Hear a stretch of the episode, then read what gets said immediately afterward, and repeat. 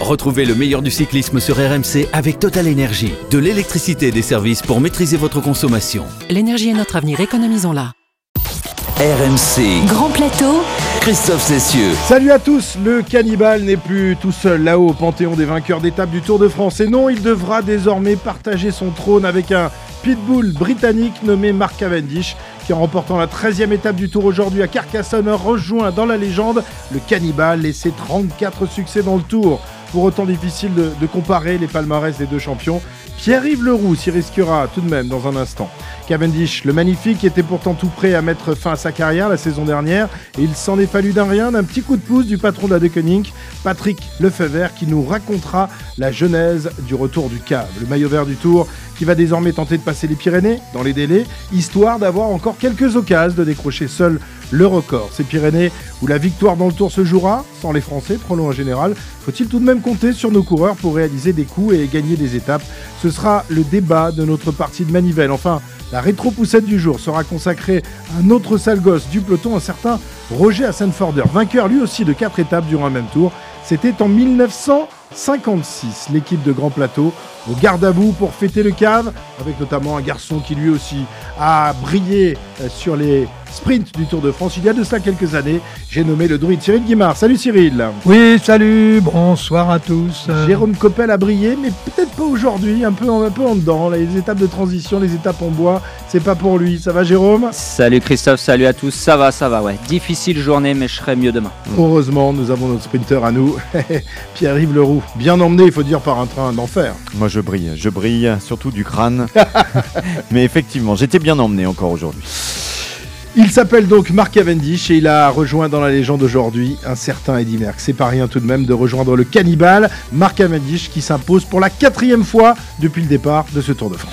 Grosse chute là dans une descente euh, ici euh, Pierre-Yves. Il y a beaucoup de monde au tapis. Une vingtaine de coureurs euh, qui sont partis au tas, dont euh, Higuita notamment, alors que ça s'accélérait, c'était plus nerveux. C'est sur la droite de la route que c'est arrivé. Deux coureurs dont un coureur de l'équipe de Koenig Quickstep qui a pris euh, d'ailleurs semble-t-il un petit poteau qui se trouvait au bord de la route. Certains sont descendus dans le fossé. Ah ouais. Il y a actuellement euh, monde, hein. une dizaine de coureurs qui essayent de remonter avec leur vélo et des coureurs qui sont vraiment sérieusement touchés. Tim de Klerk, c'est lui, le coureur de l'équipe de Koenig qui a tapé dans euh, ce poteau Un- sur un le bord de la route. Pogacar également euh, qui euh, est aidé là de quelqu'un de l'organisation du Tour. Ouais, il y a de la casse, il Il y remonte, il remonte à Simon pied. Yates. Simon Yates ouais, Simon au sol. Euh, est là. ouais. Il y a beaucoup beaucoup de monde et euh, Décidément, ça allait Tour vite. de hein. France. Ça allait vite en plus à cet endroit de la course. On nous annonce également l'abandon de Simon Yates, l'anglais de l'équipe Bike Exchange, un gros nom qui quitterait la route du Tour, euh, toujours suite à cette chute. Marc Cavendish a un souci sur le bord de la route à 36 km de l'arrivée alors que Quentin Paché est en tête avec 41 secondes d'avance.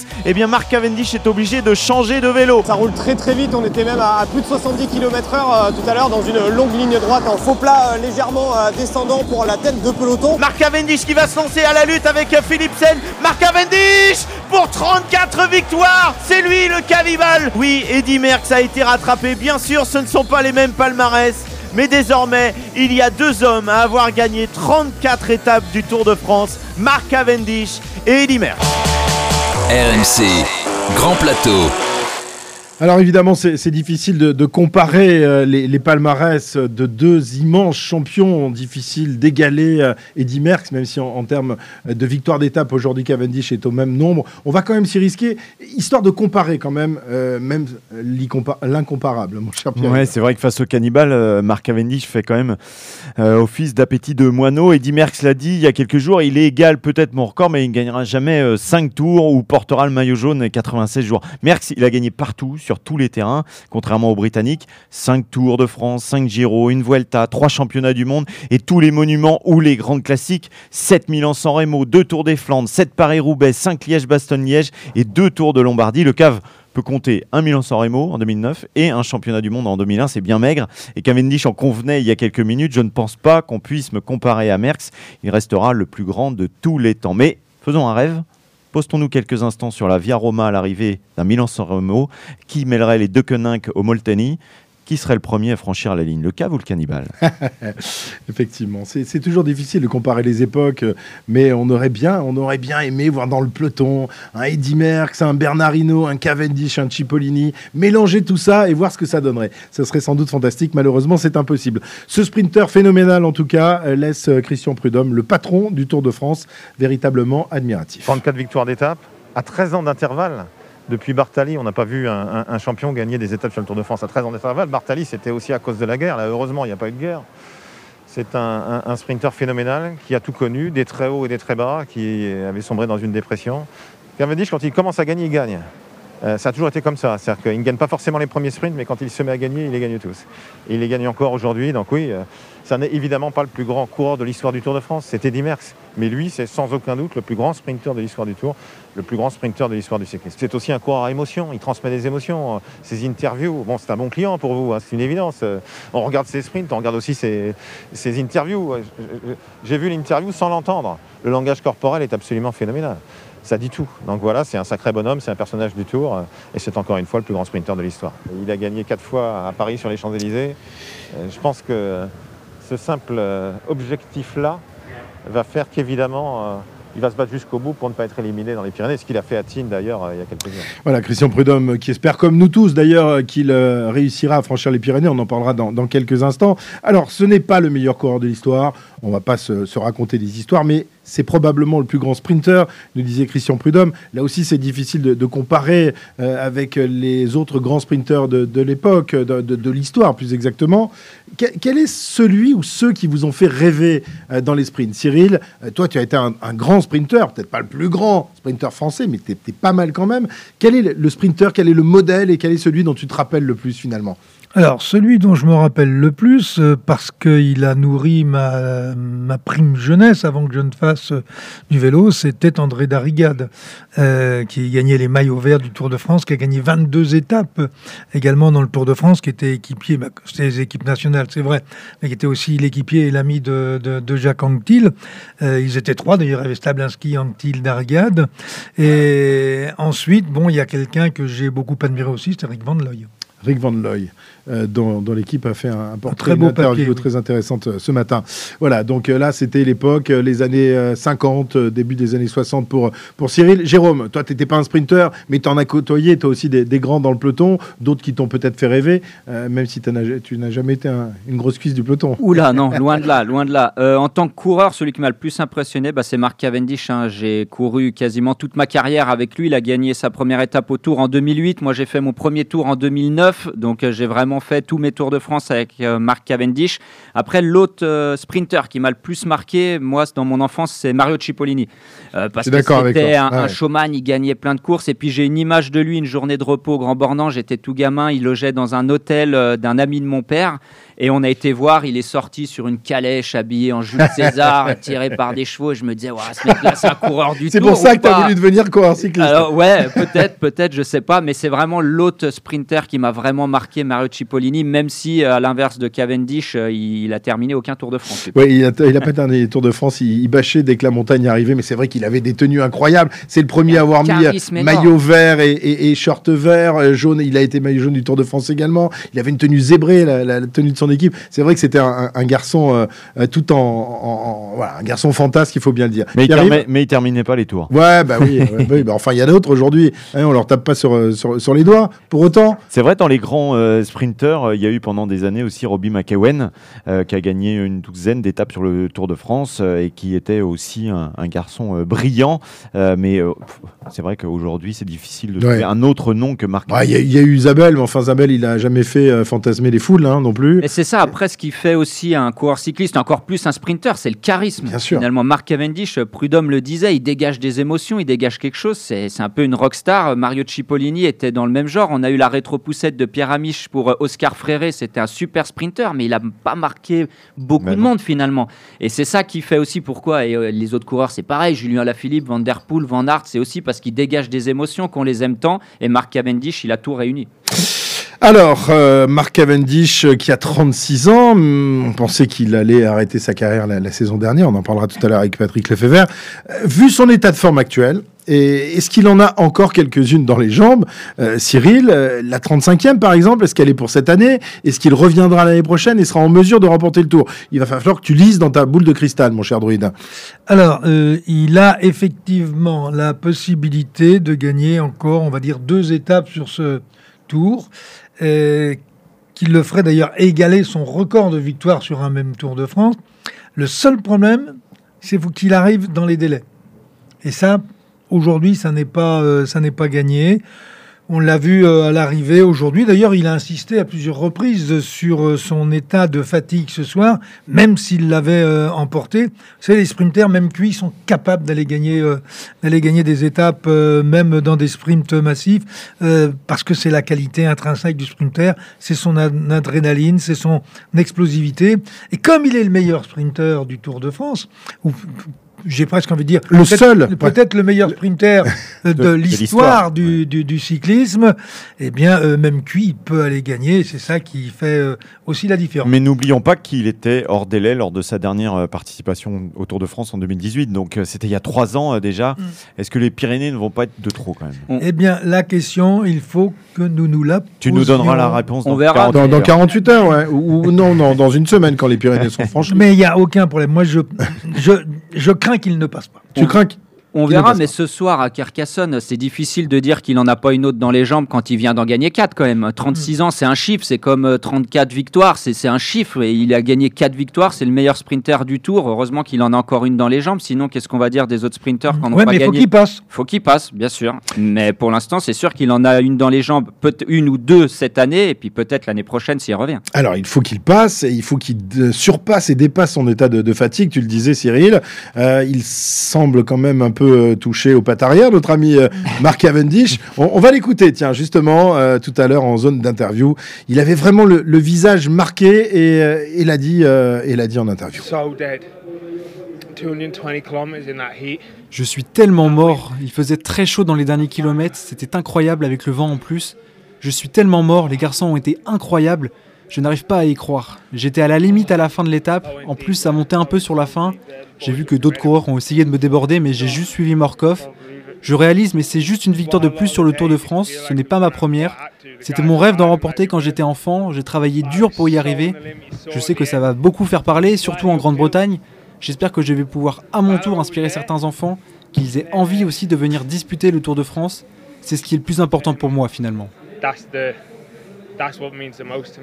Voilà, l'héritage, il veut laisser quelque chose euh, derrière lui. Euh, Mark Cavendish, euh, qui a bien changé en plus, il est devenu un garçon fort sympathique alors qu'on le détestait. On aimait le détester euh, dans, ses, dans ses jeunes années de, de sprinter sur le tour. Tu, tu disais peut-être qu'il reviendra euh, aussi euh, l'année prochaine. Je pense que ça sera quand même compliqué parce qu'on le voit mal briller dans une autre équipe. Il y a eu des, ex- des expériences euh, en dehors de la Deceuninck Quickstep et chez Deceuninck, il y a un sprinter qui est amené à le remplacer. Ça sera pas Sam Bennett puisqu'il a pris sa place, mais c'est Fabio euh, Jacobsen. Donc euh, logiquement, euh, Jacobsen sera le leader l'année prochaine. Faut voir comment il aura récupéré de sa chute, hein, Fabio Jacobsen. Il a signé deux ans là. Ouais. euh, et peut-être qu'ils vont encore se servir justement de Cavendish une année pour faire encore la transition avec Fabio Jacobsen. On verra ça.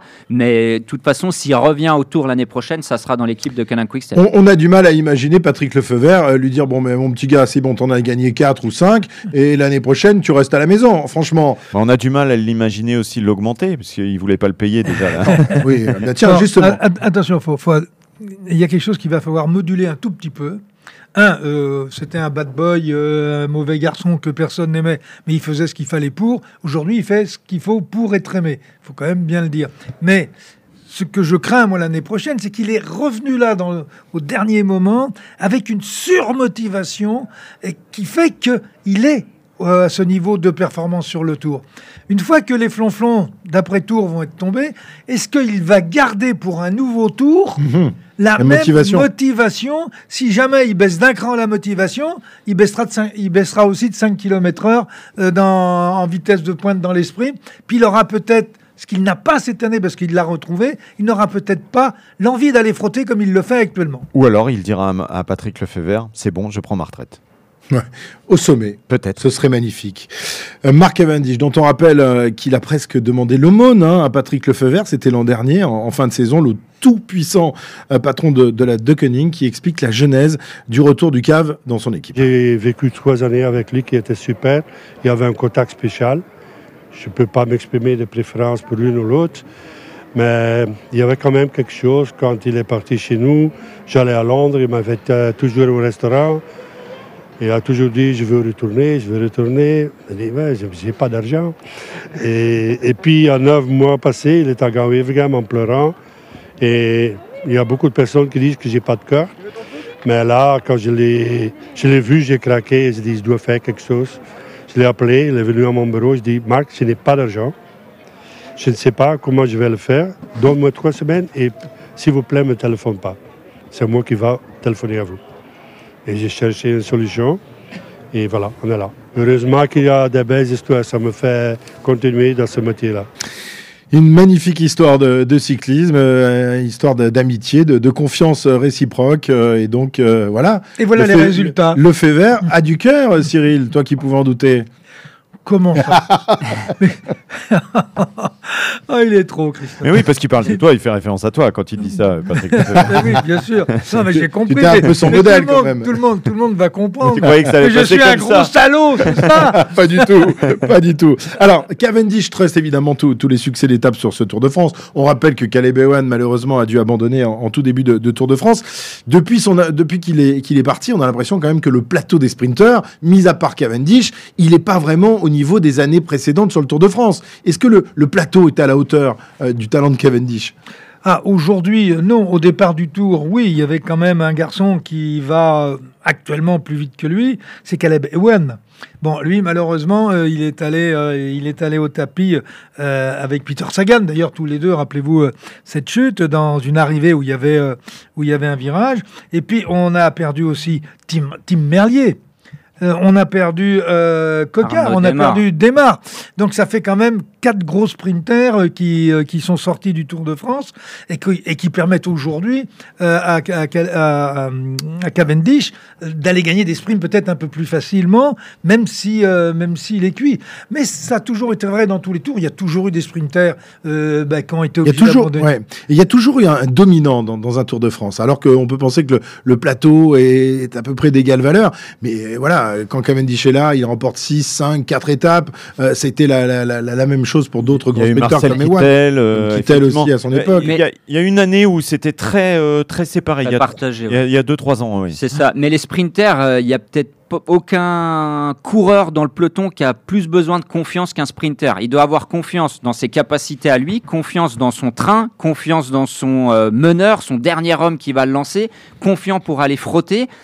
Si vous n'avez pas ces quatre éléments et la confiance au top dans ces quatre éléments, c'est compliqué d'aller gagner un sprint. Mark Cavendish, comme les autres sprinters, une fois que vous en avez, une fois que vous avez gagné un sprint, bah souvent vous en enchaînez derrière parce que tout s'enchaîne comme il faut, tout s'articule bien et ça passe. Et si vous avez à l'inverse, euh, on peut prendre Arnaud Desmar par exemple, les premiers sprints, ça s'est pas forcément bien passé, bah après la machine tout va est pas complètement sur des rails et ça devient un peu plus compliqué. Eux, ils fonctionnent à fond, à la confiance, à fond, à fond, à fond. Et une fois qu'il y en a une qui est passée au fond, après souvent ça s'enchaîne. Desmar et Cocard partis, on pouvait miser sur euh, Nasser Bouhani. Malheureusement, euh, aujourd'hui, ça a été plus compliqué pour euh, Nasser qui prend la 11e place, je crois. hein. Oui, mais qui est dans cette fameuse chute euh, à la suite de Tim de Klerk, là où beaucoup de coureurs sont partis dans le, le ravin et euh, il a été ralenti. Nasser Boigny, il a été obligé de revenir dans le peloton. Il a fait beaucoup d'efforts et on le voit, il fait pas vraiment le sprint aujourd'hui. Il a pas de chance quand même depuis le début de ce Tour de France. Oui, alors il faut ajouter, euh, on a eu l'occasion de parler d'ailleurs avec euh, Jérôme,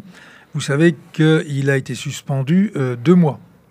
Euh, et là, de façon euh, un petit peu arbitraire. Sévère. Plus que sévère. Euh, Aujourd'hui, il sait que s'il fait la moindre faute, il va peut-être se prendre six mois. Donc il y a un moment, c'est lui qui freine. Et or, malgré ça, il va quand même faire trois podiums. Faut quand même, faut quand même le- Ça, c'est important parce qu'à Hambourg, il a été déclassé pour une faute qui était aussi loin d'être évidente. Euh, ça fait quand même plusieurs fois que Nasser Boigny il se fait taper sur les doigts alors que des fois d'autres sprinteurs font des trucs pas forcément mieux et ça passe. Et là, quand vous êtes sur un sprint face à un Mark Cavendish ou un Tim Merlier ou, euh, Mm. Euh, ouais, ou n'importe lequel, il, il a peur forcément. Il n'a pas peur d'aller frotter, mais il a peur que ça De soit mal interprété de la sanction. Et ça, c'est compliqué quand vous êtes un sprinter. Nasser Boigny, donc battu, euh, tout comme les autres Français. Deux d'entre eux ont tout de même tenté aujourd'hui euh, la tour en début d'étape. Puis euh, Quentin Paché, en, en fin d'étape, il euh, décroche le prix de la combativité. Mais euh, il n'y avait aucune chance de l'emporter pour l'un ou pour l'autre. Les Français qui ont du mal à faire parler de cette année. Alors que faut-il en attendre dans les Pyrénées qui débutent demain? Eh bien, c'est le, le thème de notre partie de Manivelle. RMC. La partie de Manivelle. Alors, il n'y a quasiment aucun Français euh, classé au général, euh, des sprinteurs qui sont pas vraiment au niveau, qui sont déjà partis, des baroudeurs aux abonnés absents. Et dans la montagne, vont-ils se mettre en, en évidence? Sur qui comptez-vous, messieurs, dans les Pyrénées, euh, côté français? Est-ce que vous comptez sur, sur certains d'entre eux? Est-ce qu'il y en a qui peuvent aller chercher une victoire d'étape, aller chercher peut-être un maillot à poids? Qu'est- Qu'est-ce qu'on peut attendre de nos Français dans la semaine qui vient? Bien, d'abord qu'il se lâche complètement, totalement. Alors, on ne parle pas, bien sûr, de Julien euh, Alaphilippe. Oui, mais... lui, il se lâche tous les jours, il n'y a pas de souci de ce côté Oui, peut-être un peu trop d'ailleurs. Mais euh, on a pu voir aujourd'hui dans le final de cette étape euh, de David Godu qui est revenu aux affaires, qui est revenu se mêler euh, en tête de peloton dans les bordures que nous avons pu voir sur, sur la fin d'étape. On a, on a Valentin Madouas qui on n'a pas encore vu mais qui était surtout au service de, de David Godu. Et puis on a euh, Bonamour qu'on a déjà vu euh, dans la première partie euh, dans la première partie de ce Tour de France. Turgis, moi j'aimerais bien qu'il bouge un petit peu parce qu'on l'a pas vu, euh, lui qui a été aussi brillant sur les sur les classiques. Sur les sur les classiques. Et puis on a toujours Guillaume Martin, Anthony Pérez qui était euh, qui était très bien dans, dans, dans les Alpes. Puis on a sur un plan collectif l'équipe AG2R quand même. Mais ce- le seul problème c'est que eux ils ont un coureur qui est dans le top 5. Ce qui veut dire que ça maîtrise un petit peu. Et puis on a vu euh, sur le Ventoux, euh, Kenny Ellison, Julien Bernard. Voilà, à mon avis, ceux qui peuvent aller faire des numéros et peut-être aller chercher une gagne. Voilà, tu les as Cyril a cité tous cités, monde. ouais, tout- tout- voilà, pour Là pas où faire- il n'a pas pour pu pas faire de euh, jaloux. donner de nom comme Aurélien Paré peintre, ben, il a donné toute l'équipe à G2R. comme ça, logiquement. Non, mais je travaille et je prépare de temps en temps. Il ne veut blesser personne. Donc Non, on il, peut- a, il, a, il a raison. On peut peut-être. Moi, j'attends un peu. J'attends de voir comment il, récupère un peu. Mais Warren Barguil, j'aimerais bien le revoir à l'avant quand même. J'y crois, j'y crois parce qu'il a l'air aussi un peu à l'image de David Godu de retrouver un petit peu des sensations. Donc j'aimerais bien le voir. Il y a quand même beaucoup d'étapes qui lui conviennent maintenant parce Oui, qu'il va il a, assez vite il, au a, il, a, sprint. il a Quintana à supporter. Non, mais pourquoi? Pour le classement de la montagne. Mais non, il ne va pas supporter ça. Il va essayer d'aller chercher une victoire d'étape, je pense. Après, il faut que ses jambes suivent. Mais j'aimerais bien le revoir à l'avant. ouais. Et puis il y a évidemment notre Julien national, Julien Lafilippe, un petit peu moins présent aujourd'hui. hein. Il a sans doute écouté nos, nos conseils. Il est resté abrité, même si en, en fin d'étape, il, il est allé rouler Il, derrière il a Paché payé, il a payé de sa personne en fin d'étape. pour préparer. Oui, mais il s'est mis en, en- en retrait. hein, sur- mais il l'a dit à la fin. Je pensais pas finir aussi fatigué aujourd'hui et autant donner dans, Ah ouais. dans l'étape. Donc, euh, Bon. ouais. Alors, c'est-il réservé ou va-t il encore garder un peu de, de gaz pour euh, le week-end qui arrive? Sa réponse. C'est de belles étapes là, demain, après-demain. Après, euh, ouais. Je pensais pas me faire si mal aujourd'hui, donc euh, c'est plus qu'un tour réussi pour nous jusqu'à maintenant. Et euh, maintenant, ça sera du bonus. Pour nous, c'est bien. Pour lui, euh, c'est pas mal aussi. Mais ça pourrait être encore mieux, évidemment, euh, s'il remporte une étape, notamment dimanche, euh, Cyril, celle qui lui convient peut-être le mieux avec l'arrivée en plus en Andorre, chez lui, dans sa résidence. Oui, pourquoi pas, mais je pense qu'il est parti dans une forme de démarche qui n'a plus rien à voir avec la logique que l'on peut les uns et les autres imaginer pour les, les, les scénarios qu'il- que l'on peut imaginer euh, pour lui. Aujourd'hui, on pense qu'il va être au repos et puis euh, à 30 km de l'arrivée, euh, il se met à la barre après la chute dans un premier temps pour ralentir le peloton. Et puis après, quand le vent est arrivé, euh, à un moment, il a pris un relais qui devait faire 7 ou 8 bornes. C'est-à-dire que là, il est plus... Il peut est- pas s'en empêcher. Il, est- il est- il plus dans l'étape de demain. Si ça va, ça va. Et puis il sait qu'aujourd'hui, euh, c'est une star. Et quand une star euh, est dans le Tour de France, quoi qu'elle puisse faire, de toute façon, tout le monde dira bravo.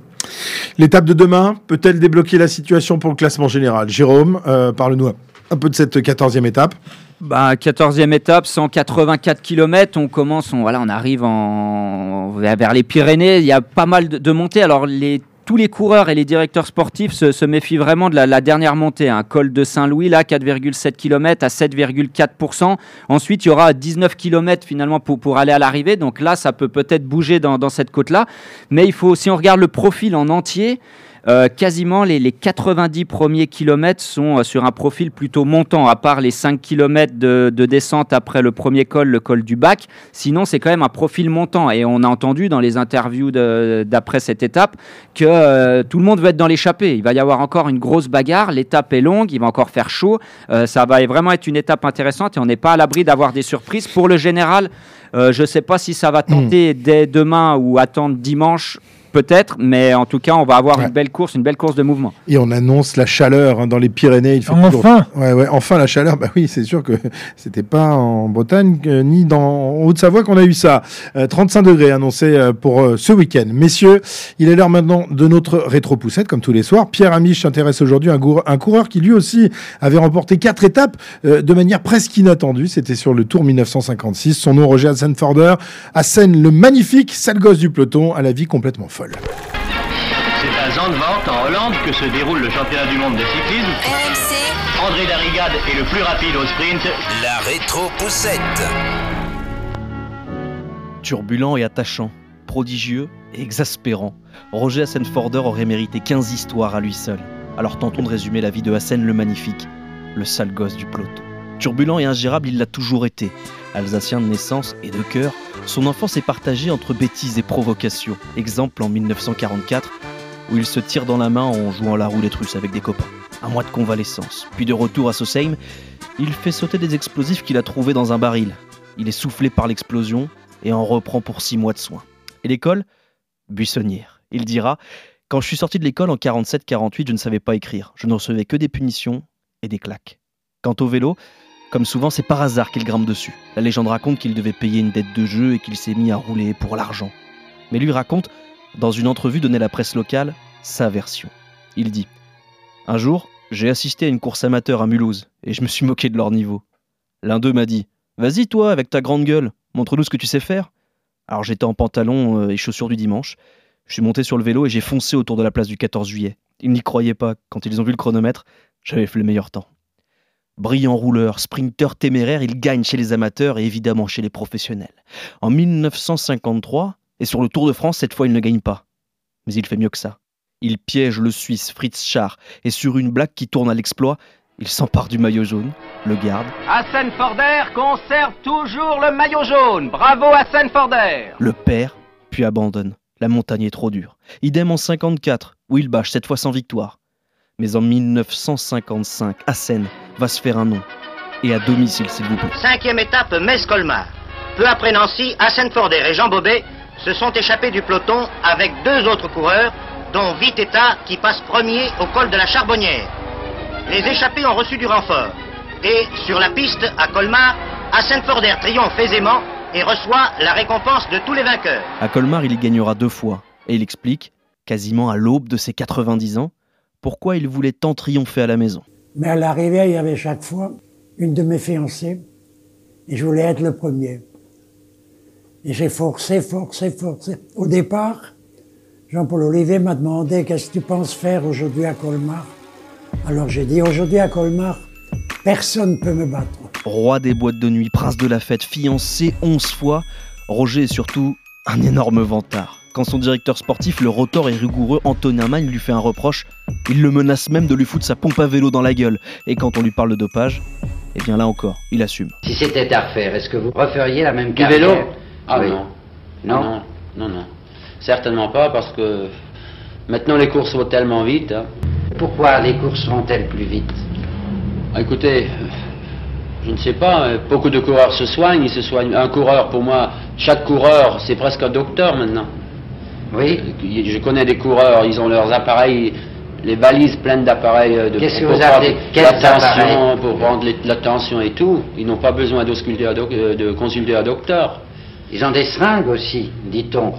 Ah, ça se peut, oui. Enfin, pour courir à 45 à l'heure, hein, on peut pas courir à l'eau minérale. Ah, pourtant dans les journaux, on a l'impression que tout le monde marche à l'eau minérale.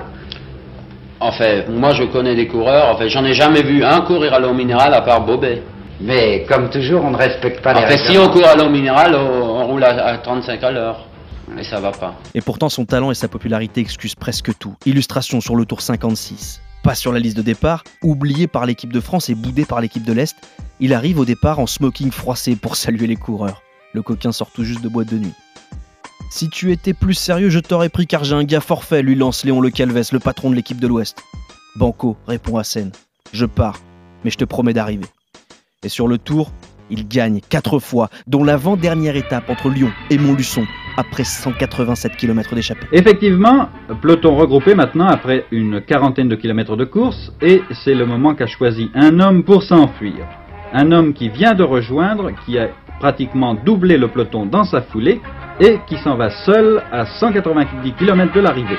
Et cet homme, c'est Hassenforder. Hassenforder qui a pris le large sur un de ces coups de tête qui caractérisent le personnage, une offensive que le peloton ne prend d'autant pas au sérieux que Hassenforder est à deux heures de Valkoviak. Des roses pour Valkoviak, mais aussi pour Hassenforder. Premier donc, sans discussion possible, Roger Hassenforder qui remporte cette étape Lyon-Montluçon, la quatrième à son actif.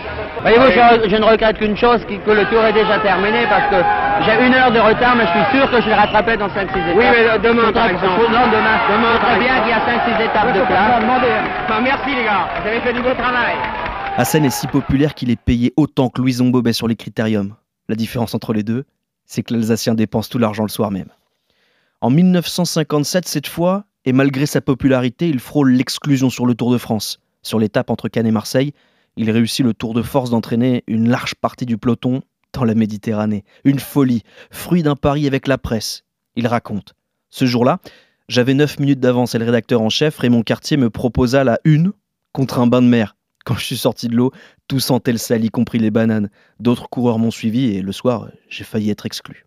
Son dernier succès sur le Tour de France se fera dans la magnifique ville de La Rochelle. Capable des plus grands exploits, des plus grandes provocations et des excès les plus inconcevables, Hassen le Magnifique nourrira tout de même des regrets. À 89 ans, il dira Ma vie est un roman, mais j'ai loupé ma carrière. J'aurais dû faire beaucoup mieux. Non, rien de rien. Roger Hassenforder, Roger le, le fou, incroyable histoire que celle de Roger. Je, je te voyais euh, vraiment sourire en, en écoutant les, les paroles de Pierre. C'est vrai que c'est un, un garçon euh, hors du commun. Alors, hors du commun, et sa dernière phrase euh, résume euh, peut-être ce qu'il a vécu après sa carrière. C'est que pour moi, c'était l'un des plus grands talents que la France ait connu. Malheureusement, il y avait, euh, il y avait quelques petites failles dans, dans, dans sa trajectoire. C'est qu'il était hors norme pour tout. Euh, 11 fois fiancé, plus que toi. hein. oui, oui, plus que moi, oui. Et là, là j'ai un regret peut-être, je sais pas. Mais c'est un coureur qui s'entraînait quand il en avait envie et qui faisait euh, tout et n'importe quoi, mais on aura peut-être l'occasion d'en reparler. Exactement. On en reparlera demain dans l'intégrale, puisqu'on aura 4 heures et tu nous raconteras les facéties de Roger Hassenforder. Tu n'as pas couru avec lui, hein. il est de la génération avant toi. Il est Non, je connu après. décédé euh, au début de, de cette année 2021. Grand bonhomme euh, et énorme, énorme personnalité. Voilà donc pour Hassenforder, voilà donc pour cette 13e étape du Tour de France. On se retrouve demain évidemment pour le direct à partir de 14h pour cette entrée dans les Pyrénées, ce petit hors-d'œuvre des Pyrénées avant euh, de plus grosses échéances qui nous attendent à partir de dimanche. Bonne soirée, à demain 14h et grand plateau évidemment dans la foulée. Ciao ciao. RMC, Grand Plateau. Retrouvez le meilleur du cyclisme sur RMC avec Total Énergie. De l'électricité et des services pour maîtriser votre consommation. L'énergie est notre avenir, économisons-la.